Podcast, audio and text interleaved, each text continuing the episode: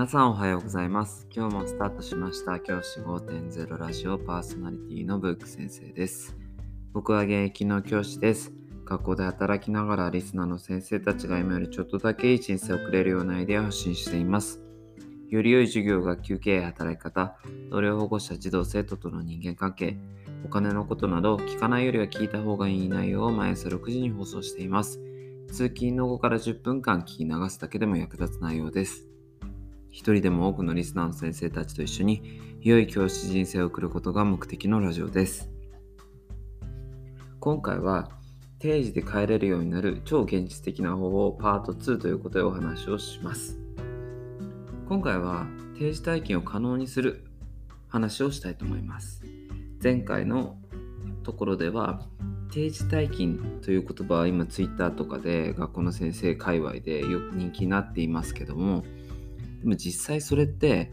その言葉だけを受け取ってじゃあ毎日定時になったら帰る。自分の仕事だけ集中してやって学校の他の先生たちの関係のことは気にせずもう自分のルールで帰る。みたいなのは結構危ういところがあると僕は思っていてそこでじゃあ実際に超現実的に定時退勤を可能にするにはどういう行動をすればいいかっていう話を今日はしたいと思っています。定時退勤っていうのはできた方が生活は充実する仕事が楽しくなる。これは本当だと思います。僕も実際に定時退勤をしてる身でそう思っています。でも、職場の人間関係を壊しながら定時退勤するのはやめた方がいいと本当に思っています。例えば他の先生がこう一生懸命働いている放課後の時間働いてる中で例えば学年の仕事があったりとかあった状態でいやでも時間なので絶対帰りますとかそういう風なのをずっと繰り返している。であのー、いるとやっぱりんなんだろうこの人はっていうのを抱かれてしまいますよね。うん。なので職場の人間関係を気にしないで定時体験をしてるっていうのをやっぱ SNS 界隈ではよく見かけますけどぶっちゃけそれは能力があって人間関係をうまく築いている人限定だと思います。僕のように普通の先生が何の対策もせずに定時退勤をし続ける周りの目を気にせずし続けるっていうのはかなり厳しいですね。このその理由としてはやっぱり長時間働くことが美徳って思ってる先生が学校には一定数いるからです。僕はその価値観を否定する気は全くありません。そういう長時間働くことに魅力を感じていらっしゃる方もいらっしゃるっていうのも分かっているので、その方々を否定する気は全くありません。ですが、優秀な先生ほどそういう傾向が強いので、仕事量も自分よりこなしてるしな、定時退勤するの悪いよなっていう感情になってくるんですよね。こういった状況で定時退勤をする。でも僕は決めたんだと。定時退勤するんだって言ってしていても、あいつは俺より仕事できないのに早く帰りやがって。みたいな、まあ、妬みやっかみみたいなのを思われる可能性だってあるわけですよね。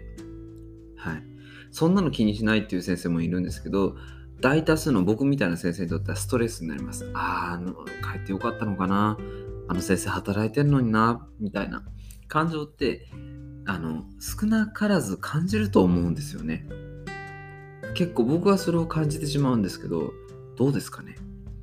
そういった感情を感じながら、ストレスを感じながら生活してると結局仕事のパフォーマンスも下がるし、定時退勤をするメリットがないんですよね。家帰ってもそのこと気にしちゃってたら。うん、じゃあどうするかっていう話なんですけど今日は一つご紹介したいのは遅くまで残ってる先生を手伝うっていうことをしてください。遅くまで残ってる先生に認められれば早く帰ることできますから。はい。そうするにどうするかっていうと遅くまで残ってる先生をよーく観察してください。例えばそういった先生ってこう自分の仕事例えば授業を作ったりとか学級をまとめたりとか主任の先生だったらその主任の仕事をしてたりそのプラスアルファで仕事してること多いんですよね。教室の整備とか備品の管理とかそういったあの管理とかの気配りをしてるケースが多いんですよ。そんな時にもし皆さんができるその仕事を手伝える状態であれば僕も手伝いますと私も手伝いますと楽しそうに言ってほしいんですよ。そうすると、こいつは時間を使うこと、自分の時間を使うことを惜しまない人なんだなっていう印象をつけられるんですよ。これを繰り返すと定時退勤できる日が増えていくと思います。あの初期段階からあの大門道子並みのいたしませんはやめましょう。もう諦めてください。それは難しいです。ね、なので、自分と誰かを比較してしまうっていう人間の差がをよく考えて行動してほしいんです。この先生は私と一緒で仕事をすることを惜しまない人だ。私と同じタイプだと印象づければ定時に帰っても時間を見つけて頑張ってるんだな、この人は。いつも一生懸命働いてるんだなって思ってくれるんですね。で、ここでポイントなんですけど、ポイントは定時より前、勤務時間内で全力で手伝ってください。あの遅くまで残る先生に合わせて7時まで仕事をするのではなくて、仕事の授業の空き時間とか先生方あると思う。そういう時によーく先生を観察して、あ、マナー先生、僕手伝います、それとか、そういうのをどんどんどんどん言っていくといいですね。そうすると、僕の経験だと手伝ってもらうっていうのはいつ手伝ってもらうかっていうより何を手伝ってくれたかっていう方が大事だと思っていて苦手な先生だとしても勤務時間中かつ早く帰るためと思えば割り切って頑張れるそんな気がするのでぜひそういった先生を見かけたのをよく観察して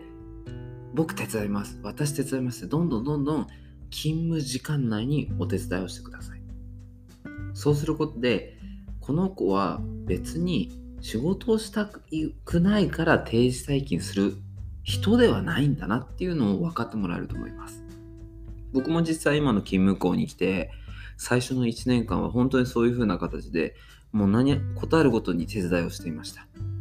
あ、僕やります。あ、それ僕やります。あ、手伝いますよとかそういったことをどんどんどんどん言っていました。それって最初の印象付けでしばらくその印象をつけてしまえば、あとは楽なんですよね。定時に帰ろうが、全く何も言われません。それは何でかっていうと、この人は時間内に精一杯やる。で、自分の仕事以外も見つけてできる人だという印象を持つからです。定時退勤は1日にしてならずですので、どんどん頑張っていきましょう。長くなってしまって申し訳ございません。もう少し話したいこと、現実的な方法がありますので、もう少しお付き合いいただければと思います。明日も定時退勤をする具体的な方法を話します。じゃあ今日はこの辺で起立例着席さようならまた明日。